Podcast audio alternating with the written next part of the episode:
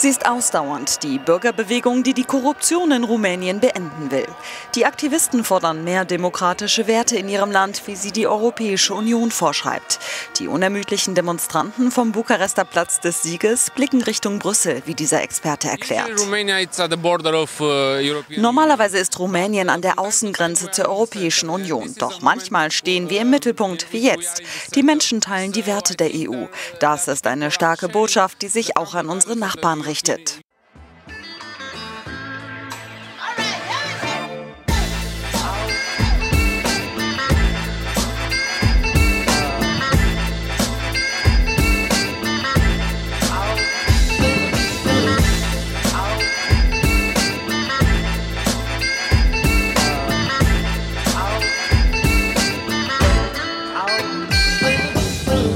Hallo und herzlich willkommen zu unserer neuen Folge vom Underdogs Podcast. Mein Name ist Michelle Kolberg und heute habe ich Antonia Niemeyer zu Gast. Sie hat ihren Master in Politikwissenschaft und Geschichte an der MLU Halle gemacht, hat ihre Masterarbeit in Politikwissenschaft im letzten Jahr 2020 abgegeben und ich sage erstmal herzlich willkommen, Antonia. Hallo. Es freut mich, dass du da bist. Ähm, Du hast ja vielleicht schon mal ein bisschen in unseren Podcast reingehört. Wir spielen immer zum Anfang ein kleines Spiel, das A-B-Spiel oder Ja-Nein-Spiel, wie man es auch nennen will. Da gebe ich dir zwei Begriffe, zwei Wörter zur Auswahl. Du musst dich für einen Begriff entscheiden und du darfst dich nicht erklären. Okay. Also es funktioniert mehr so über Assoziationen. Aber du musst dich entscheiden. Okay. okay, bist du bereit? Ja. Okay, dann schieße ich mal los. Ähm, was haben wir denn? Bar oder mit Karte? Karte. Früh aufstehen oder ausschlafen? Ausschlafen. Schwarz-Weiß oder bunt? Bunt. Tee oder Kaffee? Mm, Kaffee. Bachelor oder Master? Master. Politikwissenschaft oder Geschichte? Politikwissenschaft. Feiern oder Filmabend? Feiern. ist eine harte Zeit dann jetzt gerade, ja. ne? Ähm, Halle oder Jena? Uh, Halle. Und Online-Recherche oder Bibliothek? Bibliothek. Okay. Ich glaube, ich habe gar nicht gesagt, du hast nämlich deinen Bachelor in Jena gemacht, ne? Mhm. Und den hast du gemacht auch in Politikwissenschaft und Humangeografie. Okay. Für alle, die sich jetzt gefragt haben, warum fragt sie Halle oder Jena, aber ist jetzt irgendwie random. Das kommt daher. Okay. Gut, danke, dass ja. du dich auf, eingelassen hast auf unser kleines Spiel. Ähm, ja, dann fangen wir vielleicht einfach mal an. Ähm, du hast genau schon Politikwissenschaft im Bachelor studiert, dann auch im Master und dann noch Geschichte dazu. Warum hast du dich für Politikwissenschaft und Geschichte entschieden? Oder was interessiert dich an den Fächern? Mm, also es gab jetzt nicht das entscheidende Moment, ähm, was mich dazu bewogen hat, ähm, Politikwissenschaft zu studieren. Aber ich denke, dass ich schon sehr früh durch mein Umfeld politisiert wurde und ich dadurch einfach ein, ja, ein größeres Interesse für politische und gesellschaftspolitische Themen entwickelt habe. Und die Kombination mit Geschichte ergab sich einfach daraus, dass das ja beides ähm, sehr nahestehende Disziplinen sind und die einfach eine große Schnittmenge haben und ja, politische Ereignisse ja immer unter Berücksichtigung historischer Ereignisse und Verläufe betrachtet werden müssen. Und von daher fiel die Wahl dann mir auch nicht so schwer. Mhm. Und wie ist da jetzt so das Studium aufgebaut? Also ist das eher so freier, dass ihr die Kurse komplett wählen könnt? Stelle ich mir so vor. Das sind ja eigentlich, ist das ja meistens bei den Fächern eher so, dass ihr nicht einen gesetzten Stundenplan habt und dann geht's los für drei Jahre oder zwei Jahre dann im Master, sondern bestimmt könnt ihr das auch ein bisschen freier gestalten. Genau. Ja, also es gibt drei Pflichtmodule. Einmal internationale Organisation, internationale Beziehungen und europäische Integration. Und dann gibt es halt viele Wahlpflichtmodule, aus denen man dann halt ähm, aus einem Pool an Seminaren mit unterschiedlichen Themenschwerpunkten wählen kann. Und ähm, die sind dann auch an unterschiedlichen Lehrstühlen und Fakultäten angesiedelt. Also zum Beispiel an der wirtschaftswissenschaftlichen Fakultät oder auch an der juristischen Fakultät kann man Seminare belegen. Und dementsprechend ist der Studiengang sehr interdisziplinär angelegt. Okay, das klingt auf jeden Fall gut. Ich bin ja auch ein Fan von so Studiengängen, die man sich ein bisschen selbst gestalten kann. Ähm, wir haben ja noch gar nicht Ich habe noch gar nicht gesagt, oder vielleicht kannst du noch mal sagen, überhaupt generell, was war das Thema deiner Masterarbeit? Also das Thema meiner Masterarbeit war äh, die Demokratiekonsolidierung in Rumänien. Also ich habe untersucht, inwieweit ähm, die demokratischen Strukturen in Rumänien schon gefestigt sind. Du hast dich also mit ähm, der politischen Situation in Rumänien beschäftigt und wie sich das verändert hat in den letzten Jahrzehnten. Ähm, wie kamst du denn überhaupt auf Rumänien? Ich habe 2018, 2019 ein Auslandssemester in Rumänien gemacht und ähm, es war so, dass ich während meines Studiums schon ein besonderes Interesse für die Gesellschaften und politischen Systeme der ost- und südosteuropäischen Staaten entwickelt habe. Und deshalb war mir einfach klar, dass wenn ich ins Ausland gehe, dass ich in ein südosteuropäisches Land gehe. Und dann gab es halt eine Uni-Partnerschaft an unserem Institut ähm, mit der Universität in Cluj in Rumänien. Und das war halt das östlichste, was es gab. Ja. Und dann war für mich klar, da will ich hin. Cool. War das schwierig, da den Platz zu bekommen? Ist der, ist, sind die Plätze begehrt?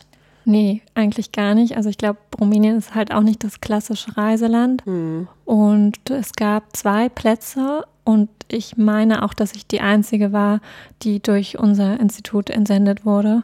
Und ja, deswegen war es auch ein leichtes, da reinzukommen. Ja. Und wie waren dann die Studienbedingungen vor Ort? Wie, wie war es überhaupt in Rumänien zu leben? Die Studienbedingungen waren anfangs relativ chaotisch. Also es gab ähm, viele Seminare, von denen nicht klar war, ähm, ob die jetzt im Angebot stehen oder nicht. Und dann war es auch so, dass sich im Laufe des Semesters dann noch das Angebot geändert hat. Und viele Seminare oder die Seminare, die ich belegt habe, ähm, wurden in Englisch und auch auf Deutsch angeboten. Deutsch insbesondere, weil da auch, also in Cluj, das liegt in Siebenbürgen, und ähm, dort war auch die Siebenbürgische, die Siebenbürger Sachsen, also eine deutsche, deutsche Aussiedler beheimatet. Und dadurch ist die Region noch relativ stark geprägt durch die deutsche Sprache, die da zum Teil auch noch gesprochen wird. Und das waren so die Studienbedingungen. Und die Lebensbedingungen waren auch jetzt für mich relativ, also es, ich habe einfach gelebt. Ich bin in einem Studienwohnheim untergekommen und hatte dort halt, das war so ein international, internationales Studiowohnheim, also wo ganz viele Menschen aus unterschiedlichen europäischen Ländern herkamen und dadurch war man immer so ein bisschen gefangen in so einer Erasmus-Blase, mhm. aber ähm, ich habe es trotzdem auch geschafft, daraus auszubrechen und habe dann auch rumänische ähm, Studis kennengelernt und das war sehr schön. Ja, das ist ja immer die große Schwierigkeit im Erasmus, dann wirklich auch die Menschen vor Ort kennenzulernen und nicht ja. in dieser Erasmus-Blase ähm, hängen zu bleiben. Ähm, hast du auch Rumänisch gelernt, also oder sprichst du auch Rumänisch? Äh, rudimentär. Ich mhm. habe ganz wenig nur, also so die Klassiker halt, also so diese, die, was weiß ich, wie Danke, bitte. Ja, ähm, ja sowas halt. Ähm, und ich hatte auch einen Rumänischkurs belegt, aber den nicht weiter verfolgen können, weil das dann zeitlich nicht gepasst hat. Und wie es halt immer so ist, wenn man weiß, dass man nur für vier Monate in dem Land ist, dann ist man auch nicht so motiviert, die Sprache zu lernen für diesen kurzen Zeitraum. Und ich bin halt auch mit Englisch sehr gut ähm, dort vorangekommen und deswegen war die Kommunikation da jetzt, war ich nicht so auf das Rumänische angewiesen. Ja, du hast ja auch gesagt, die Kurse waren auch auf Englisch oder auf Deutsch sogar. Ja. Da ist das natürlich die perfekte Voraussetzung, auch wenn man vielleicht die Sprache nicht ganz so gut spricht. Wie ist das so mit finanziellem in, in Rumänien? Ich kann mir vorstellen, dass es eher im Vergleich zu Deutschland eher günstig ist, die, die äh, Lebenshalt, Lebenshaltungskosten, wie heißt das richtig? Ja. dass die eher niedrig sind. Ja, in der Tat. Also ähm, für das äh, Wohnheim habe ich 40 Euro im Monat gezahlt. Okay, wow. Und ähm, auch die Reisekosten waren sehr, also innerhalb des Landes konnte man zum Beispiel mit dem, mit dem Zug kostenfrei, wenn man seinen Studieausweis vorlegen konnte, kostenfrei den Zug nutzen.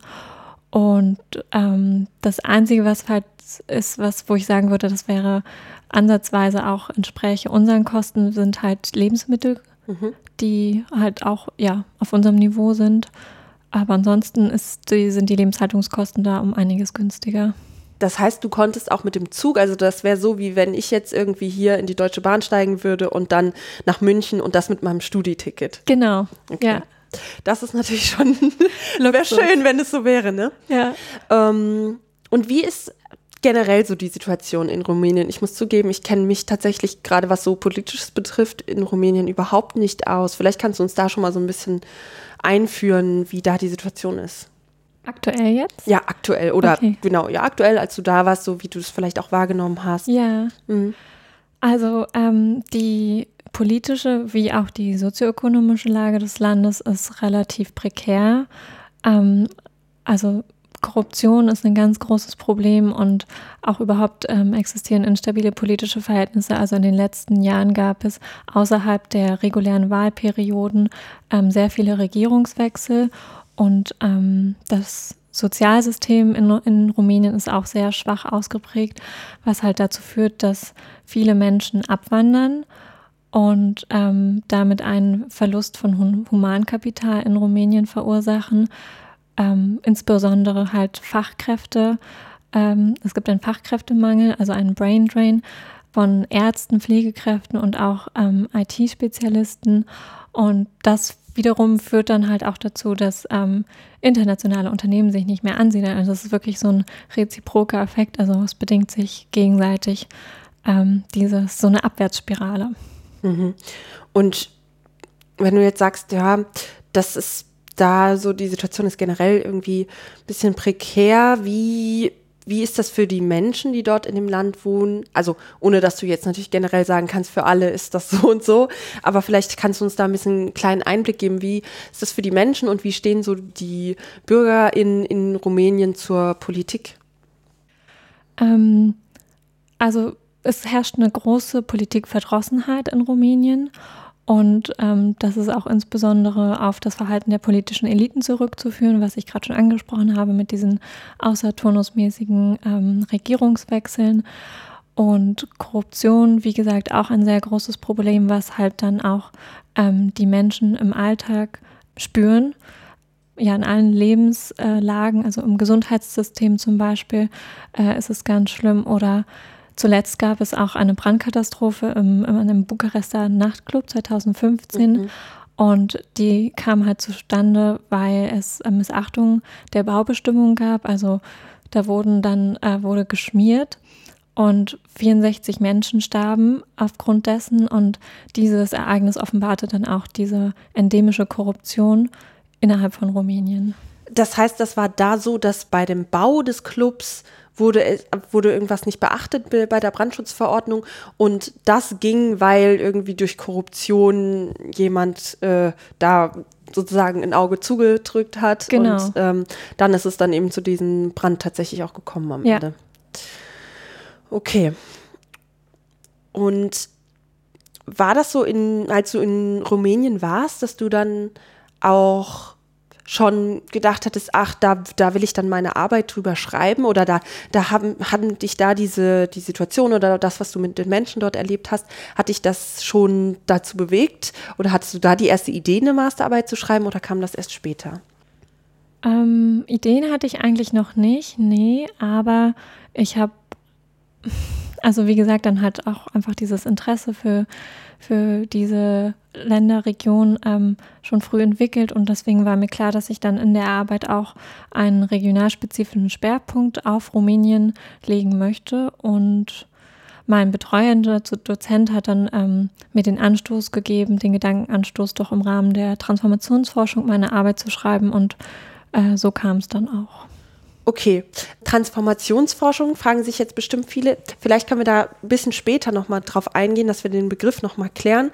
Aber mich würde jetzt erstmal interessieren, das heißt, du bist wieder zurückgekommen, hast wahrscheinlich hier noch weiter studiert und dann war klar, okay, ich möchte jetzt die Masterarbeit schreiben und dann bist du äh, in Kontakt mit deinem Dozenten getreten und der hat dir dann den, den Anstoß gegeben, das in dem Bereich zu schreiben. Und wie ging es dann weiter? Dann, wie hast du angefangen zu arbeiten? Ähm, ich habe mich dann schnell auf die Literatur gestürzt und habe äh, viele Bücher gewälzt und bin dann auch schnell auf Wolfgang Merkel gestoßen, der so ein bisschen die Koryphäe in der Transformationsforschung ist im deutschsprachigen Raum. Und ähm, der hat auch ja sehr viel Anführungsliteratur geschrieben und das hat mir dann halt sehr geholfen, mein Thema zu konkretisieren und auch schon so ein theoretisches Modell oder so eine theoretische Grundlage mir zu erarbeiten. Okay, das heißt, so der erste Schritt war wirklich Literaturwälzen, da reinschauen, was habe ich und sich ein Modell zu suchen und davon aus dann zu arbeiten. Genau. Und du hast im August, nee, ich weiß gar nicht, also Sommer 2020 deine Arbeit abgegeben. Wie weit warst du von, von der Pandemie betroffen? Ähm, eigentlich nur ähm, nicht so stark. Also ich habe ja angefangen im November 2019 zu schreiben und war dann bis März 2020 im groben durch und habe dann halt noch viel Nachrecherche betreiben müssen, weil ja dann doch im Laufe der Arbeit dann irgendwie einem noch auffällt, okay, das müsste ich nochmal konkretisieren, das müsste ich nochmal ausführen, da müsste ich nochmal schauen, ob das so stimmt, wie ich das geschrieben habe. Und da war das dann halt schon auch ein bisschen schwer, dann wieder an die Literatur zu kommen. Aber ähm, wie gesagt, das Gröbste war durch und dann war ich eigentlich auch so ganz zufrieden. Dann hat sich das trotzdem noch ein bisschen in die Länge gezogen, weil ich dann ja auch noch Leute die Arbeit lesen lassen habe und letztlich habe ich dann im Sommer oder im September 2020 abgegeben. Mhm. Das heißt, es war jetzt für dich nicht das ganz große Problem mit, mit Corona und dass ja dann auch die Bibliotheken im, im Sommersemester erstmal auch eine Zeit geschlossen haben. Du hattest davor dein Gerüst stehen und warst dann nicht mehr so drauf angewiesen, wirklich auch in der Bibliothek zu arbeiten. Du hast ja auch vorher gesagt, Bibliothek, äh, also ausgewählt quasi statt Online-Recherche. Ja. Ähm, das war sozusagen schon passiert. Genau, ja. Okay. Gut, jetzt haben wir ja schon, haben wir nämlich jetzt ja schon diesen Punkt Transformationsforschung. Ähm, was ist das denn? Ja, also die Transformationsforschung setzt sich mit den Ursachen, Voraussetzungen und Prozessen des Übergangs von autoritären zu demokratischen Systemen auseinander. Und idealtypischerweise verläuft ähm, dieser Prozess in drei Phasen. Es gibt als erstes die Liberalisierung ähm, bei der dann das Ende des autoritären Regimes eingeleitet wird. Dann die zweite Phase ist die der Institutionalisierung und dort werden demokratische Institutionen implementiert. Und in der dritten Phase, das ist die Demokratiekonsolidierung, ähm, auf die ich mich ja dann auch konzentriert habe in der Arbeit, die beschreibt, ähm, dass man demokratische Institutionen ähm, oder dass demokratische Institutionen dann in dem Verlauf konsolidiert werden, also verfestigt. Konsolidierung heißt Verfestigung. Okay, nochmal fürs Verständnis. Das heißt, Transformationsforschung beschäftigt sich aber nur mit der Richtung von, also sozusagen von autoritär zu demokratischen Systemen oder beschäftigt sich das auch mit, diese Forschung auch mit anderen Transformationen? Ähm, also in der Regel eher äh, in der beschriebenen Richtung, wie du es gerade meintest. Aber es ist natürlich so, dass es nicht immer zwangsläufig ähm, sich ein System vom autoritären zu einem demokratischen System ähm, entwickelt, sondern ähm, in der Tat ist es dann häufig dann auch so, dass es auch, ähm, ja, natürlich der Prozess erstmal ganz langsam ins Rollen kommt und dann halt auch Rückschläge gibt oder das System dann tatsächlich in ein anderes autokratisches System wieder verfällt. Und die Transformationsforschung selber setzt aber immer voraus, also ist die Prämisse, dass sich am Ende des Tages doch eine Demokratie etabliert. Okay, das heißt, so das war sozusagen der Rahmen für deine Arbeit. Ist sozusagen, du bist jetzt in der Transformationsforschung drin. Es gibt diese in der Transformationsforschung nochmal diese drei Punkte und der dritte davon ist die Konsolidierung, also dass sich dann wirklich die Demokratie festigt. Und du wolltest dann wissen, inwiefern ist die Demokratie in Rumänien schon gefestigt? Ganz genau, ja. Also ähm ja, wie du sagst, ähm, es ist halt so, dass man halt immer davon ausgegangen ist, nach dem Ende der, des sozialistischen Regimes, also nach dem Zusammenbruch der Sowjetunion, dass ähm, sich auf jeden Fall dann ein demokratisches Modell und durchsetzen wird und auch die ähm, Marktwirtschaft ähm, sich etabliert. Und dass dem halt nicht so ist, zeigen ja Staaten wie Polen und Ungarn, die sich ja auch schon wieder auf dem Rückmarsch in autoritäre Staaten ähm, befinden. Und da man in Rumänien ja auch beobachtet, dass nicht alles Friede, Freude, Eierkuchen ist, ähm, war das halt so der Ansatz zu untersuchen, wo und inwieweit ähm, schon demokratische Strukturen ähm, sich ja entwickelt haben und inwieweit die oder wie stark die schon verfestigt sind. Und wie hast du das rausgefunden? Da hast du dann die Literatur für genutzt. Wie bist du da rangegangen? Ähm, wie ich eigentlich schon sagte, mhm. dass mit dem, ähm, dass ich halt viel Literatur von Wolfgang Merkel oder der mhm. hat halt auch so viel Anführungsliteratur ähm, geschrieben und dann ein Vier-Ebene- oder ein Mehrebenen-Modell entwickelt, das besagt, dass halt alle vier Ebenen ähm, dauerhaft etabliert und weitestgehend krisenresistent sein müssen, damit ein System als konsolidiert und damit auch als legitimiert gelten kann. Und diese Ebenen bauen aufeinander auf. Also es gibt eine zeitliche Abfolge und sie stehen auch im wechselseitigen Verhältnis. Und dieses Modell habe ich nicht eins zu eins übernommen, sondern modifiziert, weil auch ähm, die Verhältnisse in Rumänien einfach teils andere waren und das deswegen angepasst. Und ja. Und wie sehen die aus, die verschiedenen Ebenen? Das interessiert mich jetzt natürlich.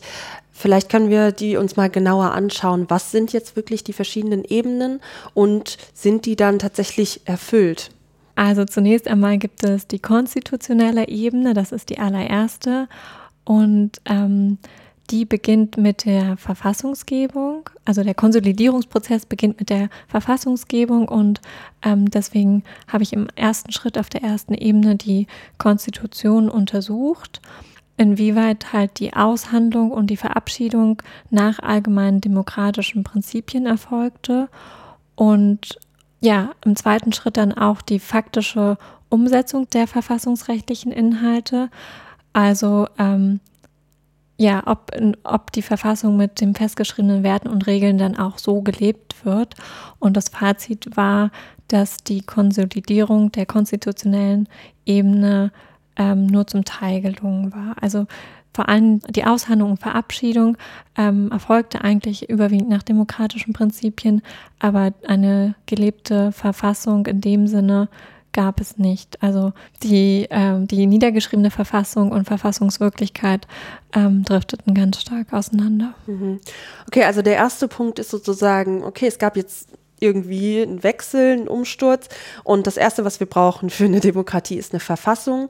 Und ähm, die soll nach demokratischen Prinzipien erstellt worden sein und dann auch so gelebt werden. Mhm. Und das heißt in dem Fall auch dass sie mit einer großen Teilhabe aller Menschen äh, äh, verfasst wurde? Ähm, also du meinst jetzt die Aushandlung? Ja, die Aushandlung erstmal und ja, und dann eben auch das, was, was danach kommt, ja. Ja, also die Aushandlung selber stellte eigentlich auch schon ein Problem dar, dass sie halt nur von einer politischen Elite, die nicht dem, demokratisch gewählt wurde, ähm, zustande, also ausgearbeitet wurde, ähm, verabschiedet dann aber durch ein Referendum. Von daher kann man sagen, also es ist deswegen nur zum Teil gelungen, diese Konsolidierung. Und im zweiten Schritt, die gelebte Verfassung, ist es auch so, dass die Verfassung unter anderem die Gleichheit und Gleichbehandlung aller Bürger festschreibt. Also ungeachtet der Volkszugehörigkeit, der ethnischen Abstammung, der Sprache und des Glaubens.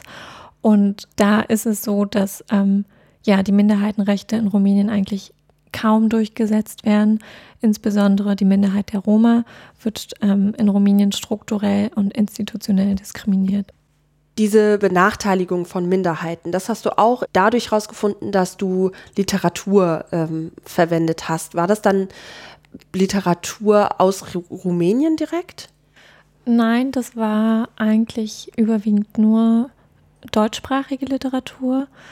Unter anderem waren die Autoren und Autorinnen auch ähm, rumänischstämmig, mhm. aber ähm, zumeist, ja, also nur deutschsprachige Literatur habe ich letztlich verwendet. Okay, so, dann haben wir also den ersten Punkt, das ist die Verfassung. Was ist dann der zweite Punkt? Also die zweite Ebene war die repräsentative Ebene und da habe ich die Interessensvermittlung zwischen Gesellschaft und staatlichen Entscheidungsinstanzen untersucht und dabei ähm, spielen entscheidende Korporativakteure eine Rolle, wie zum Beispiel Parteien und Gewerkschaften. Parteien, weil sie ähm, natürlich insbesondere zur Legima Legitimation des politischen Systems beitragen, indem sie ja gesellschaftliche Interessen artikulieren und repräsentieren. Und Gewerkschaften sind, haben traditionell einfach einen sehr starken Einfluss auf politische Willensbildungs- und Entscheidungsprozesse.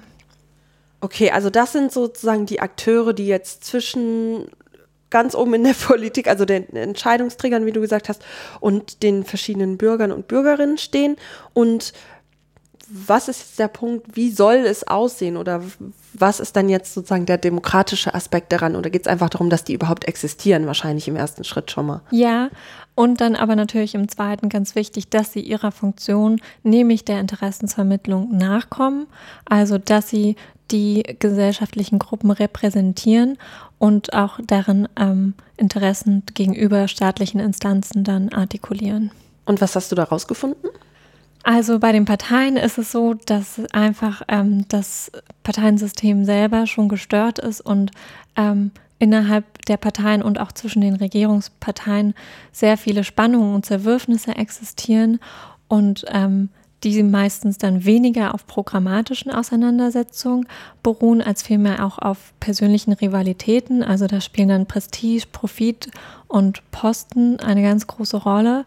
Also Parteien und ihre Mitglieder folgen in Rumänien einem sehr ausgeprägten Selbsterhaltungstrieb, was zum Beispiel auch unter anderem an Migrationsbewegungen zu beobachten ist, dass zum Beispiel nach Wahlen dann Parteimitglieder die Partei wechseln, weil dann ähm, ihre eigene Partei einen Misserfolg bei den Wahlen erzielt hat und eine andere Partei erfolgreicher war. Und dann ähm, gibt es halt ja Parteimitgliederwanderungen. Auch ganz abgefahrenes Phänomen. Und das ist verfassungsrechtlich auch ähm, gedeckt, aber es ist natürlich ähm, moralisch, ethisch, ethisch auch verwerflich und damit schwindet dann auch das Vertrauen der Bevölkerung in die Parteien und das Parlament.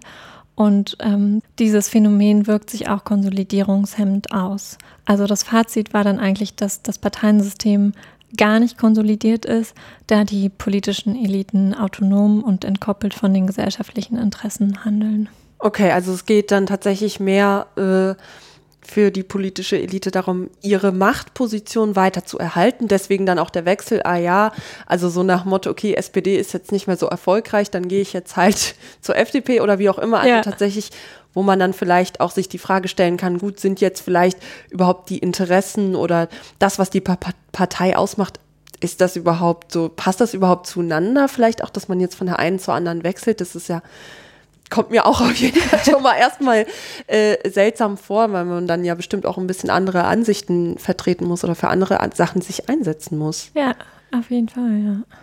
Okay, also da war sozusagen dein Fazit, nee, da ähm, kann man jetzt nicht von einer konsolidierten Demokratie sprechen in dem Bereich der intermediären Interessensrepräsentation. Genau. Ja. Okay. Und dann haben wir als nächsten Punkt, habe ich mir aufgeschrieben, die nächste Ebene, Verhalten der informellen Akteure. Ja. Aber ähm, soll ich noch was zu den Gewerkschaften sagen? ah ja, ja du kannst auch gerne noch was zu den Gewer okay. Gewerkschaften sagen, ja. Ähm, genau, weil die Gewerkschaften sind ja die zweite große Gruppe, die ich untersucht habe. Das waren jetzt nur die Parteien sozusagen genau. und jetzt nochmal der Aspekt ja. zu den Gewerkschaften, immer noch in der Interessensrepräsentation. Genau. Ja, sehr gern. Ähm, da habe ich dann auch den, also die gemessen daran, wie repräsentativ die sind, habe ich mir den Organisationsgrad der Gewerkschaften angeschaut und ähm, es war so in Rumänien, dass nach der Liberalisierung es zu enormen Austritten kam, also zu einer großen, massiven Austrittswelle. Da vorher unter Ceausescu eine Zwangsmitgliedschaft in, rumänischen Einheitsgewerk in der rumänischen Einheitsgewerkschaft ähm, bestand.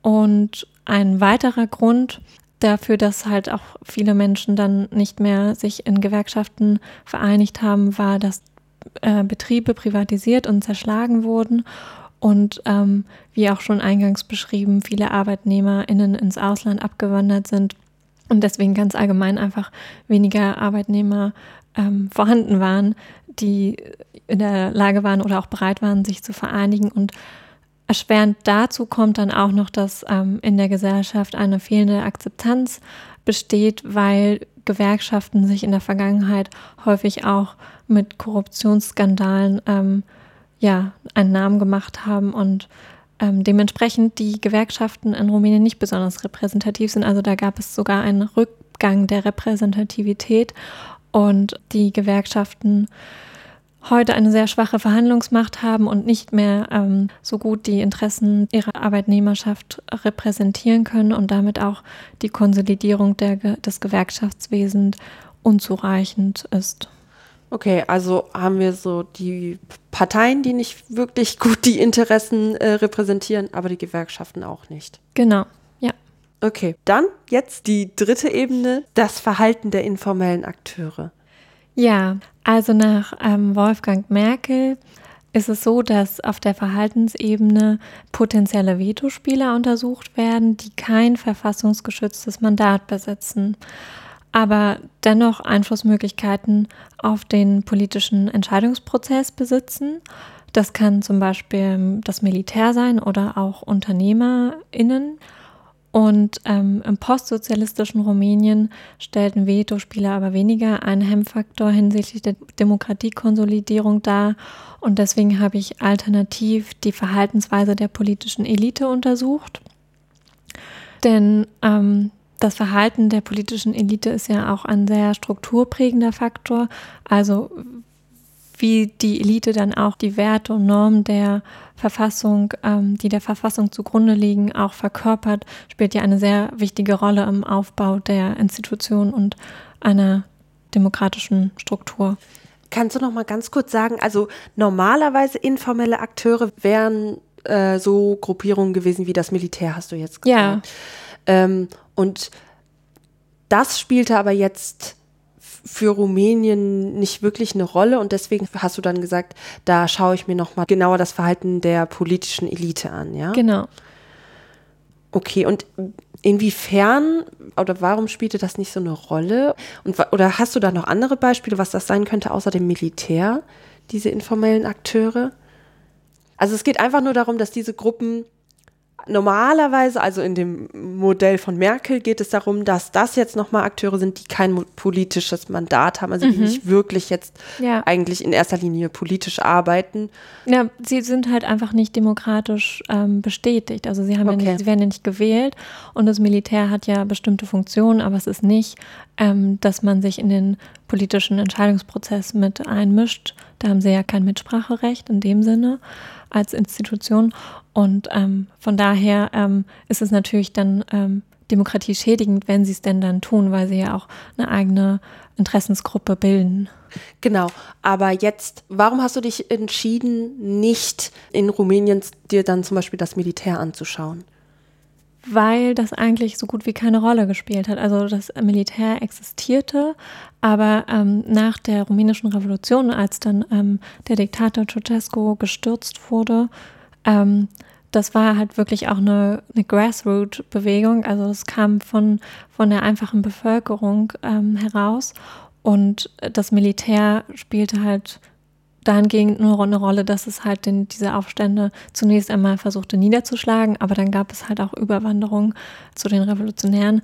Und ähm, deswegen ähm, spielte dann auch im, im Nachhinein das Militär keine Rolle, dass es irgendwie die Macht an sich ziehen wollte und ähm, die Regierungsgeschäfte ausüben wollte, sondern ähm, sie ja, das war mhm. einfach nicht der Fall. Und hätte man dann nicht sagen können, ah, okay, wenn das also nicht der Fall ist und das Militär jetzt unauffällig ist, dann ist das eigentlich jetzt gut äh, in, in Richtung Demokratisierung? Genau, ja, auf jeden Fall. Aber trotzdem wollte ich mir diese Ebene anschauen und ähm, ich denke einfach, also das war mir ein Anliegen, dass ich dann halt diese politischen, das Verhalten der politischen Elite genauer beleuchte, weil es ja ähm, augenscheinlich dort ähm, Defizite gab, dass sie sich halt nicht äh, verfassungskonform verhalten und ähm, ja, sie ja mit trotzdem auch eine Vorbildfunktion und eine wichtige Rolle haben. Und ähm, ja, deswegen war das halt ja. so der springende Punkt. Das heißt, du hast sozusagen die Chance genutzt, ähm, da nochmal, also die, die einfach dieses Modell auch auf äh, deine Arbeit anzupassen und ähm, einfach nochmal, wie auch vielleicht ein bisschen eine andere, aber ähnliche Ebene an den Punkt zu setzen und die näher zu betrachten. Ja. Was hast du denn daraus gefunden? Mm, also die Korruption ähm, selbst konnte ich ja nicht untersuchen, Hm, weil. Korruption selber ja immer ähm, im Verborgenen stattfindet. Und ähm, deshalb habe ich mich ähm, auf die Korruptionswahrnehmung konzentriert und dort auch ähm, Aggregatdaten herangezogen. Es gibt nämlich von Transparency International den Korruptionswahrnehmungsindex. Und ähm, diese Daten habe ich dann über die 30 Jahre hinweg ausgewertet. Und ja, Transparency International ist das ist eine äh, Organisation, eine NGO, die sich halt mit ähm, vor allen Dingen korrupten Strukturen beschäftigt. Und ähm, es gibt auch so ein Ranking, so ein weltweites. Also da werden dann halt auch Messungen erhoben, welche Länder besonders korrupt sind und welche weniger. Mhm. Und was kam dann daraus für Rumänien? Also der Korruptionswahrnehmungsindex ist in Rumänien über den Untersuchungszeitraum konstant hoch. Aber das Paradoxe ist ja, dass eine niedrige Korruptionswahrnehmung lässt nicht zwangsläufig auf eine faktisch geringe Korruption schließen, Ja. sondern im Gegenteil, es ist ja so, dass mit zunehmender Korruptionsbekämpfung das Phänomen Korruption ja, ja zunehmend in den Fokus der öffentlichen Aufmerksamkeit rückt und die Korruptionswahrnehmung steigt, obwo- ob schon vielleicht die tatsächliche Korruption aufgrund härterer Sanktionierungen sinkt. Hm. Aber dennoch kann man ähm, die Korruptionswahrnehmung als einen guten Indikator heranziehen, weil ähm, ja eine hohe Korruptionswahrnehmung ja auch ähm, ein, kein gutes Zeichen für eine demokratische Konsolidierung ist. Klar, ja, es ist ja auch logisch, dass jetzt nur weil ich jetzt Korruption nicht wahrnehme, heißt es nicht, dass es keine Korruption gibt Ja, in dem Land. Aber natürlich kann ich mir, denke ich auch, dass man über diesen Wahrnehmungsfaktor irgendwo muss man ja ansetzen, wenn man sich sowas anschauen will. Kann, man kann es eben nicht immer wissen. Ähm, dass sicher ein guter Anhaltspunkt gibt. Äh, ja, dass einen guten Anhaltspunkt gibt. Das heißt, ähm, diese Ebene wäre jetzt ähm, aus der demokratischen Perspektive auch definitiv nicht erfüllt. auf jeden Fall, genau. Das war auch so mein Ergebnis. Mhm. Und dann hast du noch eine Ebene untersucht. Ja, die vierte Ebene, sind wir schon bei der vierten Wir Ebene? sind schon bei der vierten Ah ja, Ebene. okay. Ja, es waren schon drei. Ähm, das war die der Bürgergesellschaft laut äh, Merkels Demokratiemodell. Und da habe ich mir angeschaut, zum einen die Demokratiezufriedenheit ähm, und dort Aggregatdaten vom Standard-Euro-Barometer herangezogen. Und im zweiten Punkt dann die Zustimmung zur Demokratie als Ordnungsmodell. Also ähm, praktisch wie, wie, wie hoch oder wie, wie stark ist die Zustimmung der Bevölkerung zur Idee Demokratie, zur Demokratieidee. Und ähm, das Fazit war, dass eigentlich eine Gleichzeitigkeit existiert von einer sehr geringen Zufriedenheit mit den aktuellen politischen Zuständen im eigenen Land und auf der einen Seite und auf der anderen Seite einer sehr hohen Zustimmung zur Demokratie als Ordnungsmodell. Okay, das heißt, das ist ja, worüber wir auch am Anfang schon ein bisschen gesprochen haben, die Menschen haben eigentlich Lust auf Demokratie, sind aber ähm, unzufrieden damit, wie es aktuell läuft. Gibt es denn da auch wirklich mh, starke Bürgerbewegungen oder so, die sich da für ein, also gegen Korruption und diese Aspekte, die im Schieflaufen einsetzen? Ja, also ich habe das auch ähm, noch in einem weiteren Schritt dann ähm, untersucht, und zwar das gesellschaftliche Engagement, weil, wie du sagst, das ist ja auch ein ganz wichtiger Punkt, dass man sich auch engagiert. Ähm, anders kann eine Demokratie ja auch nicht überleben. Und da gemessen an der Zahl der aktiven ähm, Nichtregierungsorganisationen musste ich feststellen, dass es ein relativ äh, geringes Engagement gibt, also sehr, eine sehr schwach ausgeprägte Zivilgesellschaft im formellen Sektor, also im organisierten Engagement. Und die Gründe dafür sind auch ganz unterschiedlich. Also das können zum einen die prekäre Rechtslage sein, die aber mit dem EU-Eintritt 2017 sich dann auch gebessert hat, aber auch ein allgemeines Desinteresse am Gemeinwohl und die politische Resignation. Und ja, aber auf der anderen Seite war es so, dass 2010 dann eigentlich zunehmendes informelles bürgergesellschaftliches Engagement zu beobachten war durch eine verstärkte Politisierung der Gesellschaft. Und ich denke mal, der Auslöser, oder was heißt ich denke, ich weiß, dass der Auslöser dafür 2010 auch die Sparpolitik der Regierung war, sodass sehr viele Menschen zu diesem Zeitpunkt auf die Straßen gingen. Und seitdem ähm, ja, ist auch eine steigende Zahl politisch aktiver Menschen zu beobachten. Also Rumäniens Zivilgesellschaft hat enorm an Stärke und Einfluss dazu gewonnen und bildet eigentlich eine Art Korrektiv um, gegenüber der politischen Elite und hat auch demokratiefördernde Impulse schon freigesetzt. Also bestes Beispiel waren die Demonstrationen nach diesem Bukarester ähm, Brand in dem Club, ähm, wonach dann halt auch sehr viele Menschen auf die Straßen gingen und die Demonstrationen, die Proteste waren so groß und so stark, dass sie die Regierung zum Rücktritt zwangen.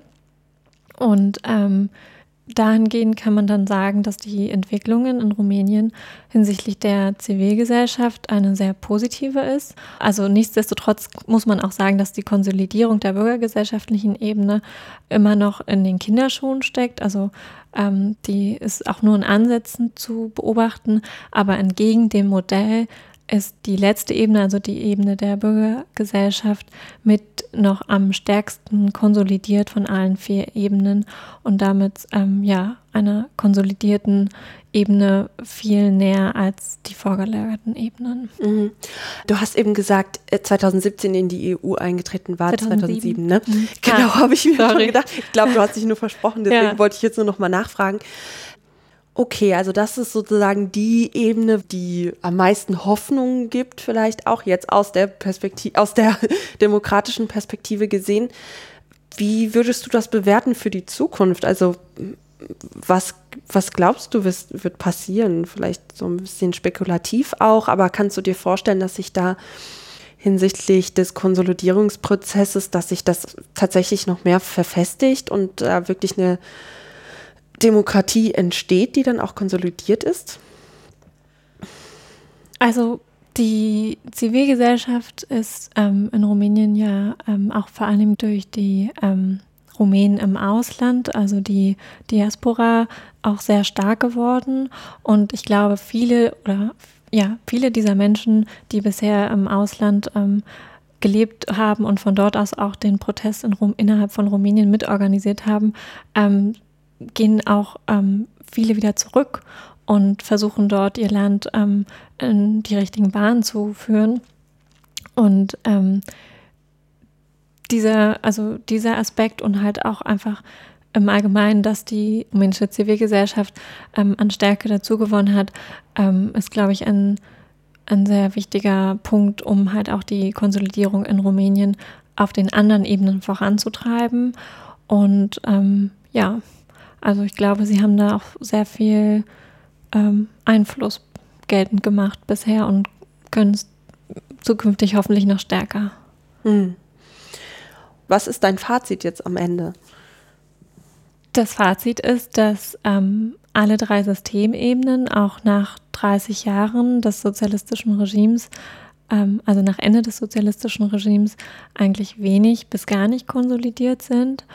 Und ähm, ja, aber ich denke, dass da der Weg, den vor allen Dingen die Zivilgesellschaft ähm, jetzt ähm, geht, auch an äh, der richtige Weg in eine Demokratiekonsolidierung ist.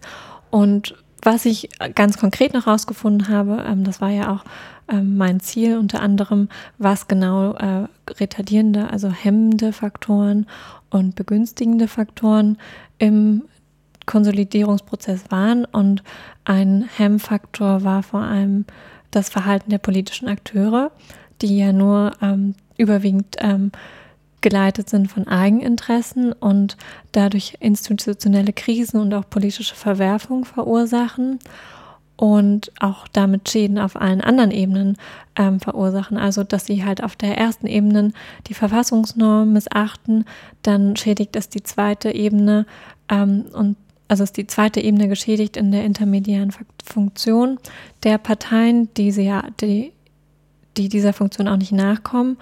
und ähm, letztlich dann auch einen Vertrauensverlust bei der Bevölkerung verursachen.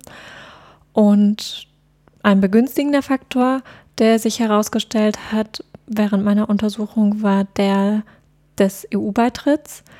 Denn ähm, mit dem EU-Beitritt 2007 war, ähm, ja, der EU-Beitritt war so eine Art Katalysator für institutionelle Reformen, insbesondere hinsichtlich der Korruptionsbekämpfung. Und ähm, ja. Schön. Gut, dann gehen wir vielleicht mal raus aus dem Inhalt der Arbeit und noch mal rein in deine Arbeit drumherum. Ähm, du hast dann die Arbeit abgegeben und dann musstest du die auch noch verteidigen. Ja, genau. Wie ist das gelaufen? Gut soweit. Ähm, ich hatte auch relativ viel Zeit, um mich noch darauf vorzubereiten. Ähm, meine Arbeit habe ich ja Anfang September abgegeben und die Verteidigung fand dann am Anfang November statt, also mhm. zwei Monate später. Und zwischendurch habe ich auch noch eine Hausarbeit geschrieben.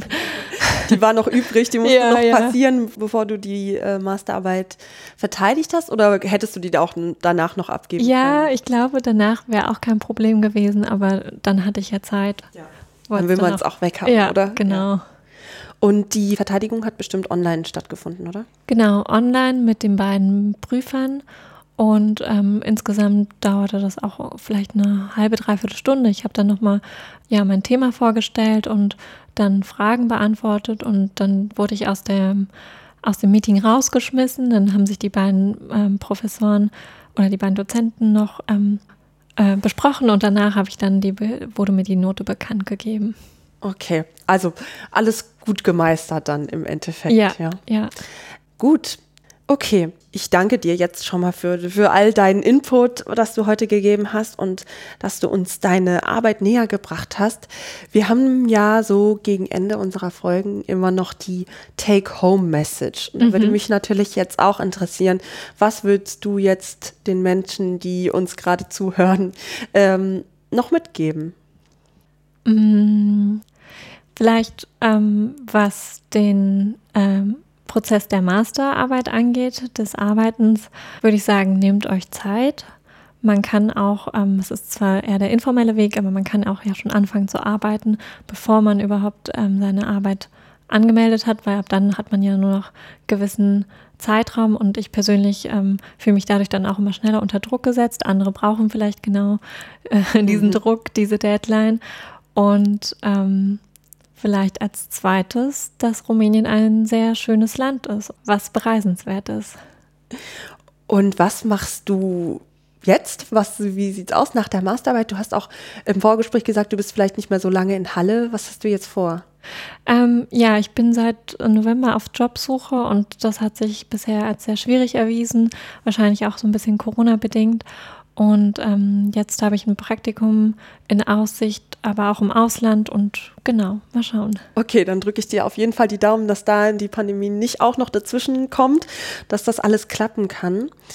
Ich danke dir sehr, dass du dir die Zeit genommen hast heute. Und dann verabschieden wir uns für heute. Das war die neue Folge Underdogs mit Antonia Niemeyer. Ich wünsche euch alle noch einen ganz schönen Tag. Danke, dass ihr reingehört habt und äh, auf Wiederhören. Tschüss.